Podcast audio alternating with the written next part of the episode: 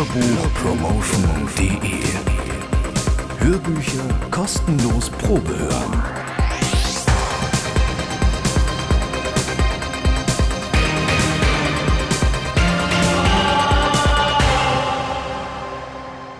Hallo und wirklich herzlich willkommen zu einer neuen Ausgabe von Hörbuchpromotion.de. Ich bin Tom Klenner und freue mich echt, dass ihr mir wieder zuhört. Heute starten wir mit einer neuen Geschichte und wie immer bekommt ihr die komplette erste CD zum Anhören. Wobei dieses Mal ist es eigentlich etwas anders. Ihr bekommt nämlich ab heute ein komplettes Hörbuch zum Anhören. Vorgestellt wird die CD Teufelsbrut, drei böse Geschichten aus dem Verlag Musica Legenda. Teufelsbrut ist eine Kurzgeschichtensammlung bestehend aus drei Geschichten auf drei CDs und in den nächsten vier Ausgaben gibt es exklusiv Runenbeschwörung von M.R. James, gelesen von Thomas Kästner für euch. Der Klappentext zu Teufelsbrut Gestaltlos oder in vielfacher Gestalt erscheint das Böse auf der Welt. Der Teufel zelebriert eine dunkle Versammlung oder ist es nur ein Traum? Wer die Schriften der Alchemie zu lesen weiß, kann seine Mitmenschen in unerwünschte Gesellschaft bringen. Auch Kindern flüstert das Böse ins Ohr und überredet sie zu immer neuen Untaten. Thomas Kästner, Mario Hassard und Martin Heckmann lesen Klassiker der englischen und amerikanischen Gespensterliteratur, neu übersetzt und einfühlsam mit Musik unterlegt. Soweit der Klappentext. Ein CD-Gewinnspiel gibt es natürlich auch wieder. Verlost werden drei Exemplare des Hörbuchs. Die Gewinner der letzten Verlosung von Ein komplizierter Akt der Liebe sind übrigens Laila, Martin Wanke und Elsie. Ihr bekommt von mir auch noch eine E-Mail zugeschickt. Der Modus, um eine von drei Ausgaben von Teufelsbrot zu gewinnen, ist wie immer der gleiche. Hinterlasst einfach einen Kommentar auf iTunes oder www.hörbuchpromotion.de. Sollte euch die böse Geschichte bereits nach dieser Folge fesseln, könnt ihr das Hörbuch ebenfalls einfach über die hörbuchpromotion.de Seite bestellen. Ihr bekommt es dort für unter 10 Euro. Zum Abschluss noch ein Hinweis auf das Gewinnspiel, bei dem ein Paket mit 10 Hörbüchern verlost wird. Werdet einfach Fan auf Facebook oder zwitschert etwas über uns auf Twitter. Wie genau das geht, erfahrt ihr auf der Homepage. Das war's dann auch schon wieder von mir. Viel Spaß, bis bald. Tschüss, ciao, servus, euer Tom Klenner.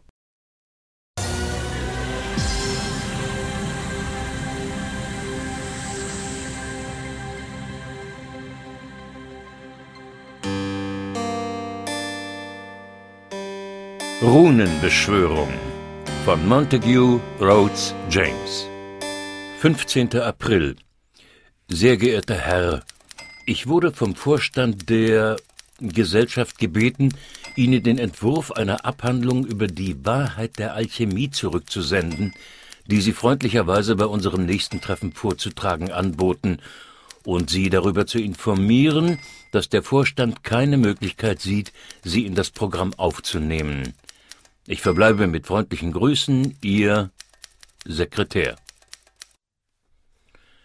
18. April Sehr geehrter Herr, ich bedauere Ihnen mitteilen zu müssen, dass ich zu sehr beschäftigt bin, als dass ich Ihnen einen Besprechungstermin zum Thema Ihrer Abhandlung anbieten könnte. Auch erlauben unsere Regeln keine Unterredung mit einem Komitee unserer Gesellschaft, wie Sie vorschlagen. Seien Sie versichert, dass wir Ihrem eingereichten Entwurf die vollste Aufmerksamkeit zukommen ließen und dass die Ablehnung erst nach dem Urteil einer äußerst kompetenten Autorität erfolgte. Es erübrigt sich nahezu zu erwähnen, dass persönliche Aspekte keinerlei Einfluss auf die Entscheidung des Rates hatten. Glauben Sie mir. Ut supra. 20. April. Der Sekretär der Gesellschaft bittet höflichst darum, Mr. Carswell darüber zu informieren, dass es ihm nicht möglich ist, die Namen der Person oder Personen weiterzugeben, denen der Entwurf von Mr. Carswells Schrift vorgelegt worden ist. Ferner wünscht er mitzuteilen, dass er weitere Briefe zu diesem Thema nicht wird beantworten können. Und wer ist Mr. Carswell? fragte die Ehefrau des Sekretärs. Sie war in sein Büro gekommen und hatte, ihn vielleicht unverantwortlicherweise, den letzten der drei Briefe in die Hand genommen, die die Schreibkraft gerade hereingebracht hatte. Naja, meine Liebe, momentan ist Mr. Carswell ein sehr ärgerlicher Herr. Ansonsten weiß ich nicht viel über ihn, außer dass er wohlhabend ist, in Laford Abbey, Warwickshire wohnt und anscheinend ein Alchemist ist, der uns etwas darüber vortragen möchte. Und das ist ungefähr alles, außer dass ich ihm in den nächsten ein, zwei Wochen nicht begegnen möchte. So, wenn du nun bereit bist zu gehen, ich bin's. Und was habt ihr getan, dass er so ärgerlich wurde? fragte Frau Sekretär. Das Übliche, meine Liebe, das Übliche. Er sandte uns ein Manuskript ein, welches er bei unserer nächsten Versammlung vortragen wollte, und wir haben es an Edward Dunning weitergeleitet, fast der einzige wirkliche Fachmann auf diesem Gebiet in England. Er sagte nur, dass es absolut hoffnungslos sei, also haben wir es abgelehnt. Seitdem bombardiert Casper mich mit Briefen. Zuletzt wollte er den Namen des Mannes wissen, dem wir seinen Unsinn vorlegten. Meine Antwort hierauf hast du ja gelesen, aber erzähl um Gottes Willen niemandem davon. Das würde ich nicht tun, bestimmt nicht. Habe ich jemals so etwas getan? Ich hoffe allerdings, er wird nicht erfahren, dass es der arme Mr. Dunning war. Der arme Mr. Dunning? Warum nennst du ihn arm? Er ist glücklich und zufrieden, dieser Dunning, hat jede Menge Hobbys, ein bequemes Zuhause und kann über seine Zeit frei verfügen. Ich meinte damit nur, dass es mir leid täte, wenn dieser Mann seinen Namen herausfände und ihn anschließend belästigte. Ach so, ja, dann wäre er allerdings der arme Mr. Dunning. Der Sekretär und seine Frau waren zum Essen eingeladen und die Gastgeber waren aus Warwickshire. Also hatte Mrs. Dunning schon beschlossen, sie behutsam nach Mr. Carswell auszufragen. Aber ihr blieb die Mühe erspart, die Unterhaltung auf das Thema zu lenken, denn die Gastgeberin sagte bereits nach wenigen Minuten zum Gastgeber Ich habe den Abt von Laffert heute Morgen gesehen. Der Gastgeber gab einen Pfiff von sich. Wirklich? Was in der Welt mag ihn wohl in die Stadt getrieben haben? Weiß der Himmel. Er trat gerade aus dem Tor des britischen Museums, als ich vorbeifuhr. Es war nicht ungewöhnlich, dass Frau Sekretär danach fragte, ob es sich bei der in Rede stehenden Person tatsächlich um einen Abt handele. Oh nein, meine Liebe, er ist einer unserer Nachbarn auf dem Land, der die Lafford-Abtei vor einigen Jahren gekauft hat. Sein richtiger Name ist Carswell. Ist er ein Freund von Ihnen? fragte der Herr Sekretär mit einem verstohlenen Blinzeln zu seiner Frau hinüber. Diese Frage führte nun zu einer Sturzflut von Erklärungen. Es gab wirklich nichts Gutes über ihn zu sagen. Niemand wusste genau, was er eigentlich tat. Sein Personal war eine Truppe fürchterlicher Menschen. Er hatte eine eigene Religion erfunden und praktizierte angeblich entsetzliche Rituale, über die niemand Genaues sagen konnte. Er war leicht aufgebracht und war äußerst unversöhnlich. Er hatte ein furchterregendes Gesicht. Die Lady bestand auf diesem Detail, wenngleich ihr Ehemann Einwände erhob. Niemals beging er eine freundliche Handlung. Was immer er für einen Einfluss ausübte, es war ein bösartiger. Jetzt tu ihm nicht Unrecht, unterbrach ihr Mann sie. Du vergisst, dass er den Schulkindern einmal großes Vergnügen bereitet hat. Wie könnte man das vergessen? Aber gut, dass du es erwähnst, denn das gibt ihnen wirklich eine Vorstellung von diesem Mann. Hören Sie sich das an, Florence. Während seines ersten Winters in Lafford schrieb dieser entzückende Nachbar dem Geistlichen seiner Gemeinde, die nicht die unsere ist, aber wir kennen ihn gut, und bot an, den Schulkindern einige Lichtbilder mit der magischen Laterne zu zeigen. Er sagte, er habe einige neue, von denen er glaubte, dass sie sie interessieren würden. Nun, der Geistliche war einigermaßen überrascht, da Mr. Carswell sich Kindern gegenüber eher unangenehm verhalten hatte, indem er sich darüber beschwerte, wenn sie unerlaubt auf sein Grundstück liefen, so etwas in der Art. Aber selbstverständlich akzeptierte er das Angebot, der Abend wurde festgelegt und unser Freund ging selbst hin, um zu sehen, ob alles gut ablief. Er sagte, er sei niemals so dankbar gewesen, dass seine eigenen Kinder alle verhindert waren. Sie waren tatsächlich bei einer Kinderparty in unserem Haus. Dieser Mr. Carswell hatte offensichtlich vorgehabt, die Kinder zu Tode zu erschrecken, wie ich glaube, und wenn man ihn damit hätte fortfahren lassen, hätte er es bestimmt getan. Er begann mit vergleichsweise harmlosen Dingen. Rotkäppchen war eines davon.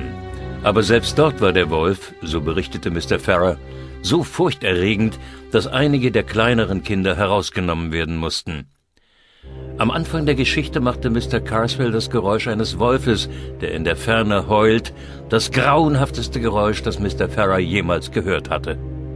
Alle Lichtbilder, die er zeigte, waren sehr raffiniert und absolut realistisch, und Farrer konnte nicht nachvollziehen, woher er sie hatte und auf welche Weise er sie vorführte.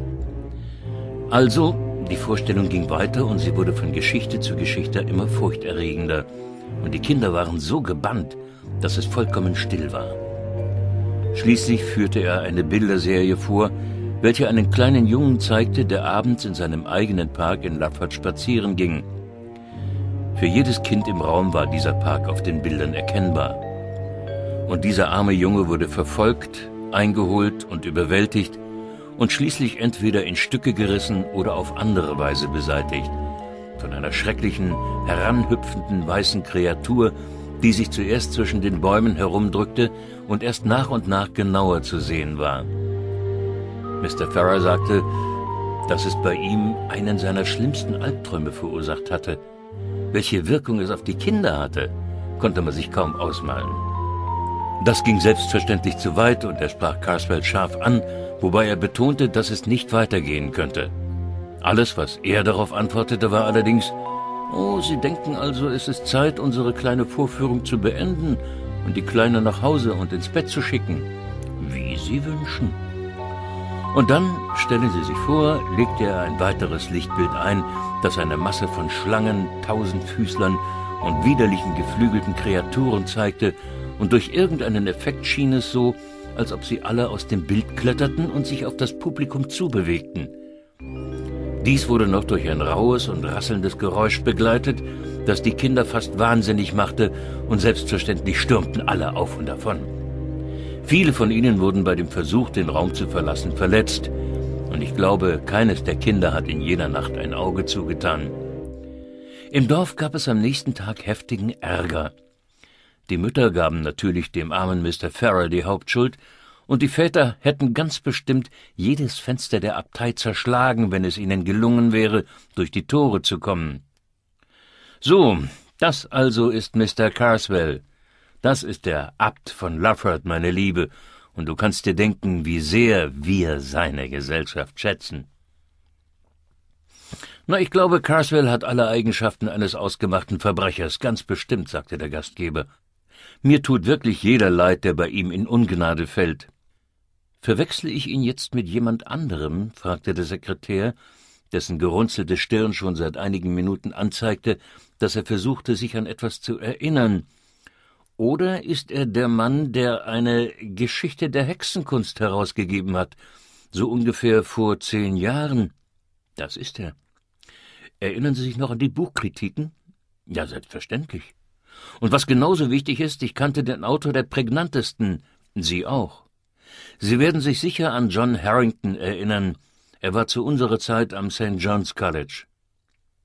Oh ja, allerdings äh, sehr gut sogar, obwohl ich glaube, dass ich nichts von ihm hörte oder sah, nachdem ich abgegangen war, bis zu dem Tag, als ich den Bericht über die gerichtliche Untersuchung seines Todes las. Gerichtliche Untersuchung? sagte eine der anwesenden Ladies. Was ist mit ihm geschehen? Tja, was geschehen ist, ist, dass er von einem Baum fiel und sich das Genick gebrochen hat. Aber das eigentliche Rätsel ist, was ihn dazu brachte, dort hinaufzuklettern. Das war eine geheimnisvolle Sache, muss ich sagen. Es handelte sich hier um einen Mann, gewiss weder besonders sportlich noch irgendwie exzentrisch, der einfach spät abends auf einer Landstraße nach Hause ging. Keine Landstreicher waren in der Nähe, er selbst war im Ort gut bekannt und wohl gelitten. Und mit einem Mal fängt er an, wie verrückt loszurennen, verliert Hut und Spazierstock und klettert schließlich auf einen Baum, einen schwer zu erklimmenden Baum, der im Dickicht am Straßenrand wächst. Ein toter Ast gibt nach und er fällt mit ihm hinunter, bricht sich den Hals und am nächsten Morgen wird er gefunden mit dem schlimmsten Ausdruck von Angst in seinem Gesicht, den man sich überhaupt vorstellen kann. Es war natürlich ziemlich offensichtlich, dass er von irgendetwas gejagt wurde. Die Leute redeten von wilden Hunden, Bestien, die aus irgendwelchen Tierschauen ausgebrochen wären, aber das führte nicht weiter. Das war damals, 89, und ich glaube, dass sein Bruder Henry, den ich noch gut von Cambridge in Erinnerung habe, Sie wahrscheinlich nicht, seitdem immer wieder versucht hat, die Spur einer Erklärung zu finden. Er besteht natürlich darauf, dass Arglist im Spiel war, aber ich kann das nicht sagen. Es ist schwer, sich vorzustellen, wo Arglist hineingespielt haben könnte. Nach einer Weile kehrte das Gespräch noch einmal zur Geschichte der Hexenkunst zurück. Haben Sie mal reingeschaut? fragte der Gastgeber. Ja, sagte der Sekretär, ich bin sogar so weit gegangen, es zu lesen. War es wirklich so schlecht, wie man es darstellte? Oh ja, äh, sowohl stilistisch als auch formal absolut hoffnungslos. All die vernichtende Kritik hat es wirklich verdient. Darüber hinaus war es aber auch ein wirklich böses Buch. Der Mann glaubte offensichtlich alles, was er schrieb, und ich müsste mich sehr irren, wenn er die meisten seiner Rezepte nicht auch ausprobiert hätte. Also, ich erinnere mich nur an Harringtons Artikel und muss sagen, wenn ich der Autor dieses Werks gewesen wäre, hätte ich meine literarischen Ambitionen ein für allemal begraben. Ich hätte nicht mehr erhobenen Hauptes durch die Straßen gehen können. Im vorliegenden Fall hat es diesen Effekt nicht gehabt, aber mein Gott, es ist bereits halb vier, ich müsste längst weg sein. Auf dem Heimweg sagte die Frau des Sekretärs zu ihrem Mann, ich hoffe sehr, dass dieser schreckliche Mann nicht herausfinden wird, dass Mr. Dunning etwas mit der Zurückweisung des Schreibens zu tun hatte. Die Möglichkeit, dass dies passiert, ist sehr gering, sagte der Sekretär. Dunning selbst wird es nicht erwähnen, weil die Angelegenheit streng vertraulich ist, und aus diesem Grunde wird auch niemand von uns dies tun. Carswell wird den Namen nicht erfahren, denn Dunning hat bisher nichts zu diesem Thema veröffentlicht. Die einzige Gefahr, dass Caswell es doch herausfinden könnte, besteht darin, das Personal des Britischen Museums zu fragen, wer gewohnheitsmäßig alchemistisches Material einsah. Ich kann den Leuten nicht gut vorschreiben, Dunning nicht zu erwähnen, oder doch? Sie würden dadurch wahrscheinlich erst recht zum Reden gebracht. Hoffen wir also, dass ihm diese Idee gar nicht erst kommen wird. Mr. Caswell war allerdings ein raffinierter Mann.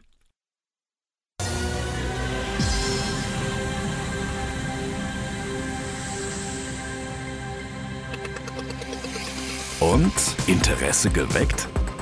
Mehr davon und viele weitere Hörbücher zum Probehören, runterladen oder direkt bestellen gibt es auf www.hörbuchpromotion.de. Hörbücher kostenlos Probehören.